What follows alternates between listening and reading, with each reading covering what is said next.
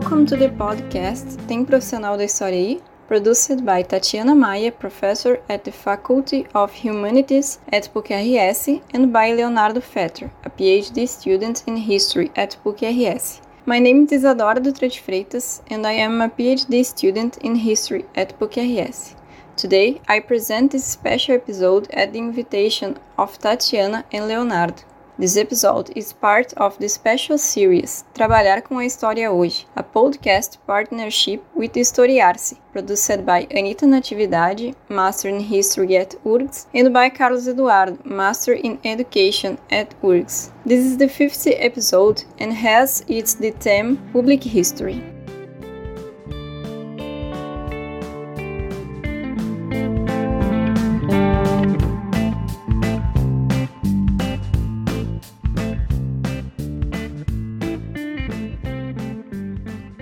Today I am interviewing Professor Thomas Cauvin. Thomas Cauvin is an associate professor of public history at the University of Luxembourg in the Center of Contemporary and Digital History. He coordinates the Public History as a New Citizen Science of the Past project. Thomas earned his PhD at European University Institute in Italy and was postdoctoral fellow at the University of Michigan. Cauvin was the president of International Federation for Public History from 2018 to 2021. He is also the author of Public History as a Textbook of Practice, released in 2016, one of the great references in historiography about this topic. Thomas will talk to us today about public history, its worldwide importance, and the challenge faced by professionals who are dedicated to this practice. Thank you, Professor, for accepting participate in this interview.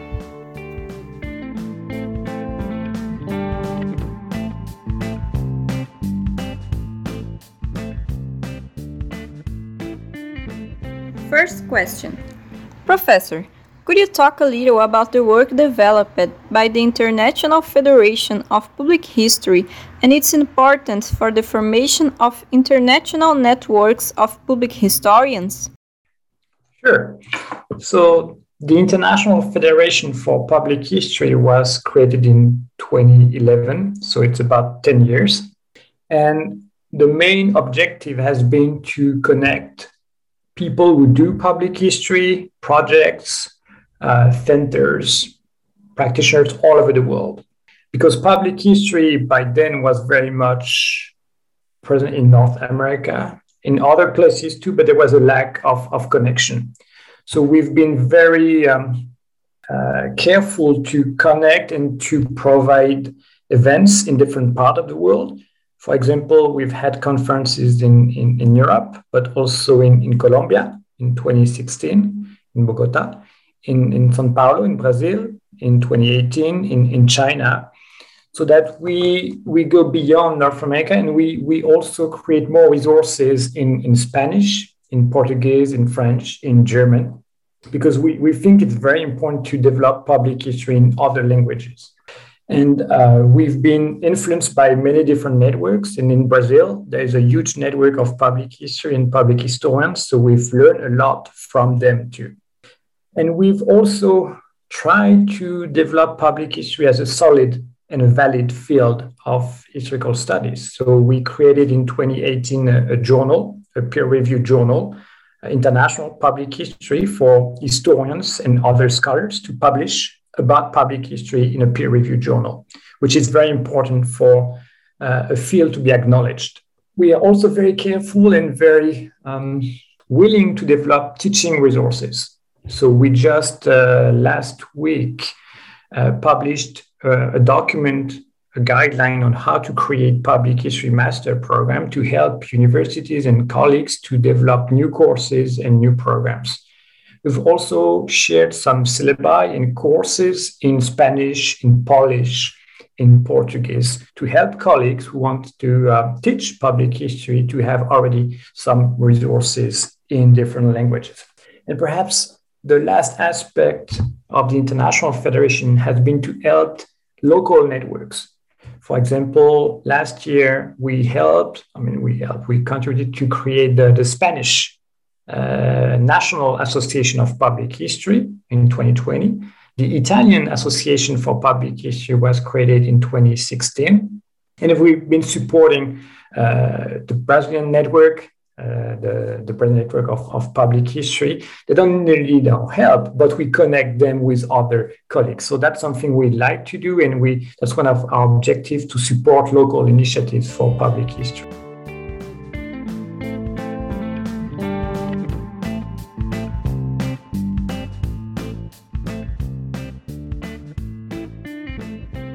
What are the impacts of digital history and the new technologies for the development of public history, mainly from the perspective of the public history as a new citizen science of the past project and the work developed by the Center for Contemporary and Digital History? I think, I'm not the only one, but I think digital tools and digital technology has had and will have a tremendous impact on how we do public history.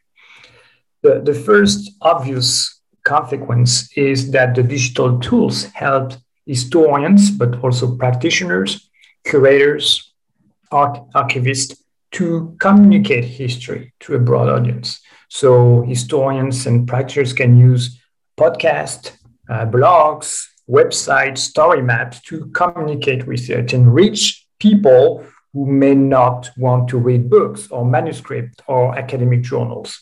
So that, that there's a very obvious need and tool to communicate history. That that's why I often teach my students to create podcasts, to create story maps, to create um, web documentaries, because we need more historians able and capable to communicate history through digital media. So I think the digital tools and technology impacts public history and helps historians to communicate history. And in Brazil, you have many uh, fantastic examples of, of, of podcasts, of uh, Café Historia, the Historia da Dictadura, uh, very successful in communicating history beyond uh, university and beyond academy. So that, that's one of the, the main assets of digital tools for, for historians. It's also about participation, and this is slightly more challenging, but digital tools and digital technology, in the spirit of Wikipedia, for example, can help to develop participatory practices in public history. Through crowdsourcing or citizen science, we can develop projects that in which historians contribute with local amateurs or community groups or experts in other fields to do history together. So it's uh, user centered. So the user is at the center of the project. It's also sometimes user generated. So, like Wikipedia, the users can create knowledge. So it has many challenges, but it's also a very um, engaging way of doing public history. Because I, I think that historians and, and practitioners are confronted with one big problem. With the internet, everybody can access everything. And this is, a, this is the beauty of, of digital tool, but that's also the big challenge. Because the voices of historians are, I would say, part, a, a tiny part of, of, of, of the internet, right? People can find anything from everybody, and it's very difficult for users to make a difference between a good history and a pure op- opinion because everything is on the same level on the internet. And that's a, a major challenge for historians, especially when they don't know how to uh, communicate on, on the internet, when they don't master the skills of doing a podcast or doing a, a story map or doing a video. So that's again why we need to train our students to master those skills, to be able to communicate their research and to occupy the, the internet, right? Because that, that's one of the main challenges for instance to occupy the public sphere. And very often the sphere is, is occupied by other people who are not historians. They may be doing good things, but sometimes they don't. Uh, but they have the skills to communicate uh, some ideological uh, opinion about the past and it's very difficult for historians to fight those people because they don't have the same tools. So this is uh, the, the, digital tools can help historians and, and curators, archivists to be heard. To reframe on the, the Center for Contemporary and Digital History, where I work at the University of Luxembourg, we are very good in, in doing digital history. We, we have a new digital history journal that was launched last month, and we have many uh, experts in doing you know, history online, doing digital uh, history. We are also pretty good at doing virtual exhibition, which is one of the tools that historians should be able to use to communicate uh, their, their work. But more and more, we, we try to work on, on crowdsourcing and what I would call kind of citizen history. And this is my project so PHACS, that, uh, that stands for uh, Public History as the New Citizen Science of the Past. And the, the, basic idea is to be inspired by citizen science. So the fact of doing uh, science, art science, usually it's astrology and art science in, in a citizen spirit. So citizens contributing to science. So I want to imply and apply this to public history and making citizens, and citizens may be misleading because not everybody is citizen, but they can participate um, into making history, in, into what we could call citizen history, in the sense that citizens are part of, of the production. So we have we have projects of um, collecting archives with uh, with citizens and users, especially for the, the COVID nineteen. This is one of the projects we have, but it's also sometimes more analog uh, projects. For example, we want to design a fresco, so a wall murals, so a painting on a mural in a participatory way. So we're going to work with artists and we're going to work with inhabitants of the neighborhood to design a fresco together.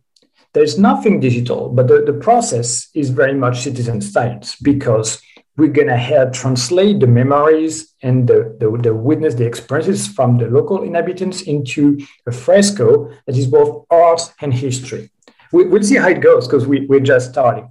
But that's the spirit, apply, applying citizen science to um, public history. And that can be done through social media as well. Uh, I'm running a, a Facebook participatory group in which we try to do research together not only to communicate history, not only to share memories about the past, but also to do research together with people who've been there, people who have witnessed things, people who have memories, people who have objects, people who have stories. And I, I'm a true believer that social media can be tools and should be tools to do participatory public history. So as you can see, there are many opportunities to, to do good digital public history. But again, we were uh, a few voices in an ocean of, of opinions. And sometimes it's good, but sometimes it's it's ideologically wrong and we need to be heard we need to be better at uh, occupying the public sphere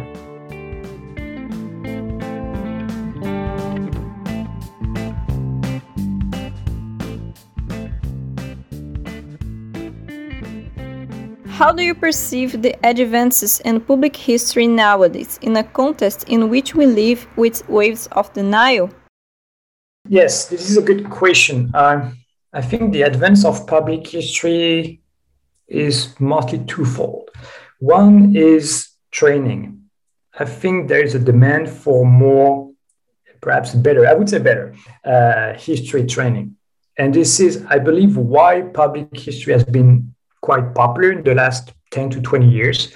That's because teachers, historians, professors have discovered that we need to train our students better. And there are more and more public history courses, public history programs in universities that connect with local groups, with museums, archives, with uh, video producers. More and more colleagues and historians understand that our students need to be good historians, but they also need to master the technology. They also need to be able to speak in public they also need to be able to write text for a museum. And this is something you need to learn. You know, it's very difficult for, I would call it traditional historians to write text for a museum because they usually write too much, right? Uh, so we need to be trained in doing public history. So public history programs public history training is, I think, something that's going to develop even more. And in Brazil, you you've had many courses. The you know, with the first seminar in I think 2011 or 2012, it's been very popular. And now you have books, the, the last book of public history in Movimento, Historia Pública in Movimento, is, is, is very impressive. And I've been using um, the, the book, uh, What Public History Do We Want, which is in Portuguese, but also in, in English. So you've been doing this. It's a very active field in Brazil, and I believe that's going to uh, spread even more. In, in, Latin America, you have new courses in Argentina, in Chile, uh, in Bogota. You, you have new new ones in, in China. So this is the training is something that can help us convince colleagues, but also partners that we need to um, we need public history. I also think. Um, and this is connected to the second part of your question. I also think we need more international connection to, to relate that to um, the, the, use of the the political denial, we could call it denial, or simply the propaganda or instrumentalization of history. But there is a you know strong context in Brazil. Um, not going to spread too much time on, on Brazil, but you also have examples in, in Poland. Uh, you have examples in China. You have example in the United States. I, I was there, um, you know, for, for, for a long time, and, and the political context, you know, also in, include some, some pressure on, on historians. So it is it is not a local context. It is not a local phenomena. You have populism uh, and a rise of populism, and those populist and sometimes authoritarian regimes are very often connected. Uh, they are very, very often in touch. We should be in touch too. I mean, we should connect uh, public, historians public history from, from Poland, from, from China, from India, from Brazil, from the United States, to also synchronize our answer. How can we answer uh, political uses or political revisionism or political instrumentalization of the past. This is not a local phenomenon. We should connect and also to, to be stronger. And that connects to the first my, the first part of my answer too. The more we train our students, the more they would be capable and equipped to answer denial, revisionism, instrumentalization, ideological use, and political use of the past.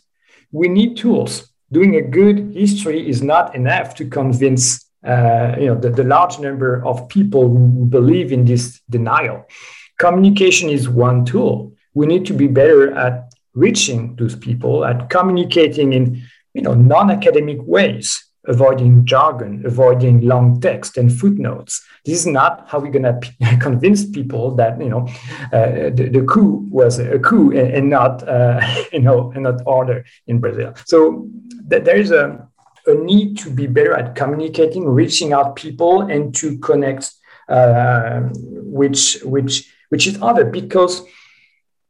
And I think this is one point that uh, denial and people who you know claim revisionism claim is that you know history is one opinion, right? That uh, it is only one opinion. It's not um, it's not the only opinion. And I, think people do not know enough about what history is and how historians work and, and the methodology, and that not everything is valid. You can't say everything about the past. There, there, there's a methodology, there are sources, it's a, it's a science. And, and for the, the, the public, there is um, a, a lack of understanding, also because historians do not share how they work, right? We don't show people how we work. Uh, the fact that uh, writing a blog or blog post is maybe the final step of months of research, going to the archives, interviewing people.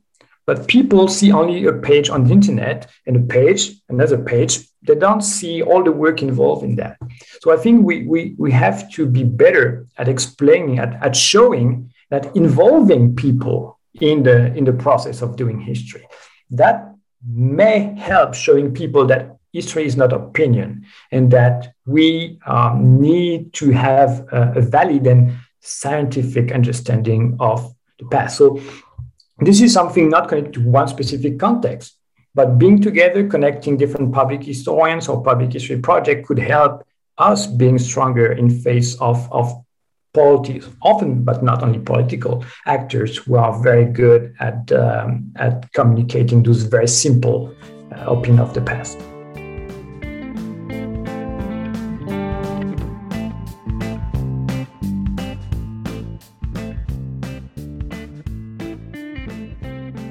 Do you believe that shared authority has been recognized by the public and academic historians? Or is there still a lot to be developed? Well, it depends very much the context. It depends very much whom you're talking. Um, I would perhaps start with uh, academics. Uh, 10 years ago, shared authority, public history was um, not known. I mean, still pretty much unknown by, by many historians, but 10 years ago, nobody talked about public history, nobody talked about shared authority, and, and many people were skeptical, and historians were skeptical about sharing authority. Why would you share authority with people who just remember, or people who may be wrong, or people who have, you know, basic knowledge of, of history. Why should I share something? I'm an historian, have been trained an historian, have a doctorate. Why should I share authority with, with people? I think the situation is, is changing, and more and more historians, more and more scholars, and not only historians, archaeologists, sociologists, anthropologists, folklorists, uh, we, we call them public humanities. It's, it's going beyond history it's it's uh, it's a sort of democratization of uh, knowledge production. So it's not only history; it's way behind. To some extent, historians have been late. Uh, archaeologists, folklorists, anthropologists, they have been working with people for you know decades. Um, so to some extent, historians are late in jumping on the wagon, but still, it's part of a bigger process of democratization and, and, and public access to, to knowledge. So I think we, we are making progress this is this is good. Some people are still skeptical about public history, and that's perfectly fine. There are many debates about public history, about pressure, about consulting, about working for someone. This is very, you know, ethically, this is very difficult. But uh, I think we're making progress in showing that public history is useful and has some, um, I wouldn't say answers, but have some assets, especially for the young generation. So I think this is something um, we're making progress with.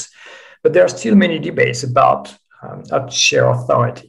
Share authority is a very nice concept that comes from oral history. Michael Frisch in the 1990s and oral historians, they share authority by definition because you need two people to do oral history. You need a narrator and you need an interviewer. So you, you know, without the narrator, there is no oral history. So the, the share authority is pretty clear. But when you do uh, an exhibition, for example, the share authority is much less clear, right? Curators do not need to share authority with, uh, with the public. I mean, there is visitor engagement, but it's not sharing authority. So I think people start accepting share authority, but there is a lack of understanding. Share authority is becoming like a buzzword, like, oh, we need to share authority, we need participation and, and participation today equals uh, money because for every grant application, for every uh, fundraising, you need participation, right? But people um, sometimes misunderstand what, what share authority in public is and, and, participation is. It's not simply, oh, I do something and I'm gonna um, share it with the public at the end, right? It's a process. Sharing authority is negotiated. Some people refuse or whom do you share authority with? Right? Yesterday, I had a talk uh, in, France, and the question was, do you share authority about the history of World War II with uh, neo-Nazi? Right. So where, where do we stop? Where do you stop? Uh, do you work with everybody? No. So there is a, a misconception about share authority. We, we choose people we want to work with. In oral history, you choose people you want to interview. So there, there are some shared values behind that, and we need to be aware of those shared values. It's perfectly fine not to work with neo-Nazi, but you need to be aware of what it implies for your work and what the, the what the values you want to develop and fight for are. Because if you don't acknowledge those values, then you you, you silence part of the shared authority that, that you're doing. Um, so whom do you work with and who decides? share authority is a great concept, but in the end, who decides? If you do a, an exhibition, you do co creation, who's going to decide? Uh, the curator, because the museum wants to have the final word, the community, because it's a native community and we want to you know, give them the possibility to accept or not the exhibition. So we decide that there is no one solution, but the decision, the discussion about who gonna decide should be part of the first step of the project. Because if we don't do that, how do we solve conflict? How do we solve the multiple interpretation of, of the past? And if you share authority, you're going to have multiple interpretation of the past. That's what we're asking for. But how do you include the different interpretation of the past? Do you accept all interpretation of the past? Right. So this is you for every public history project, you need a list of good ethical practice that you're going to discuss with your partners.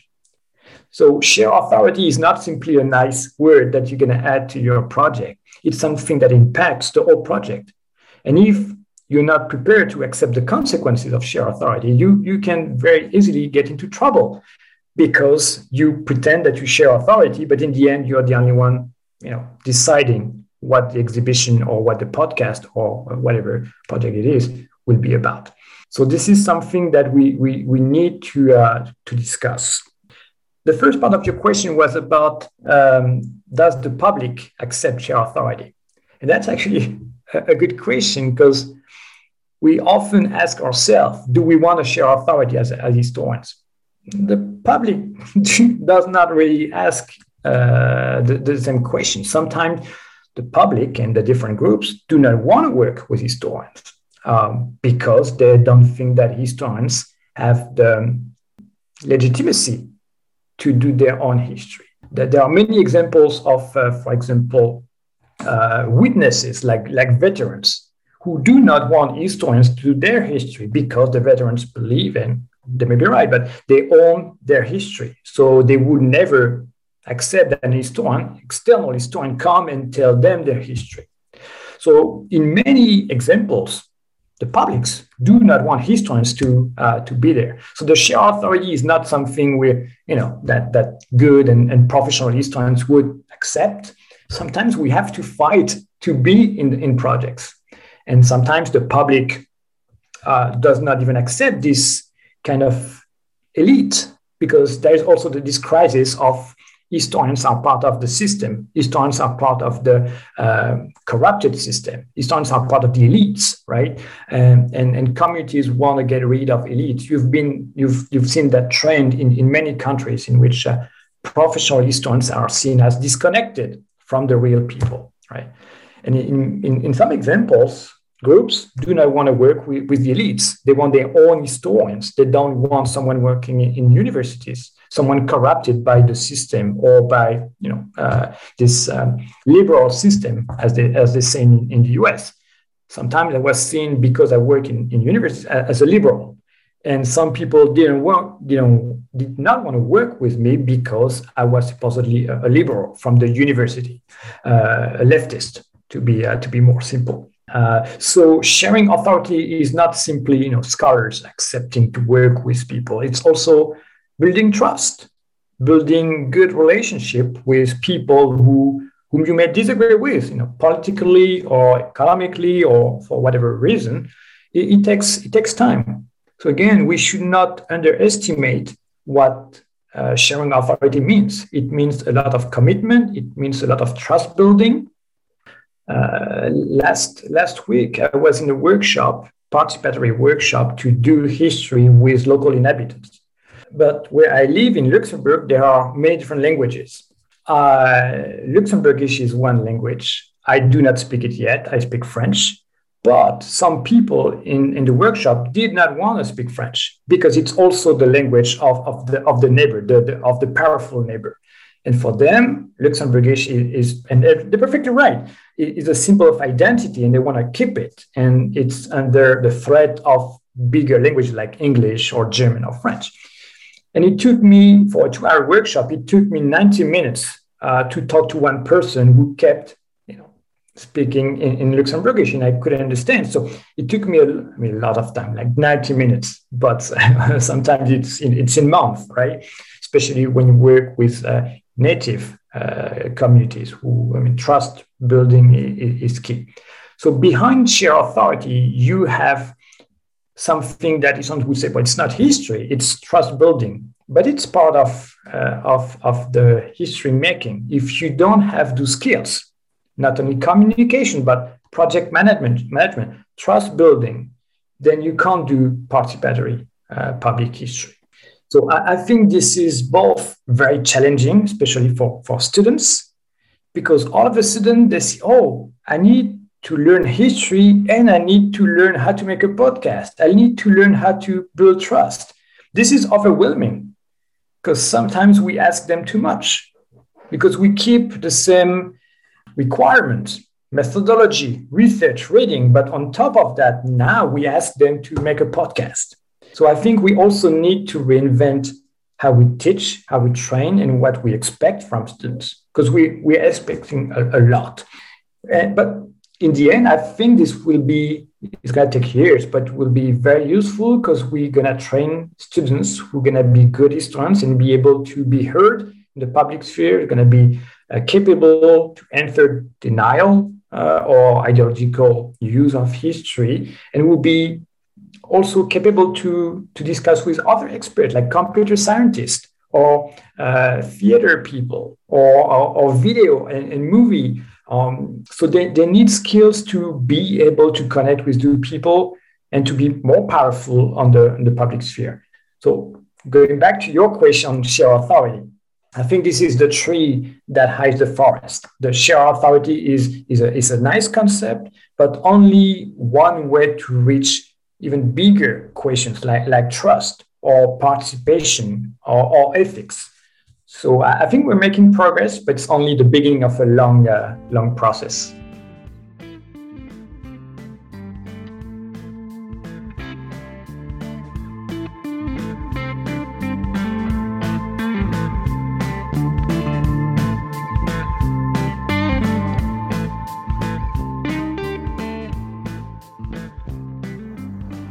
Thank you, Thomas, for the interview.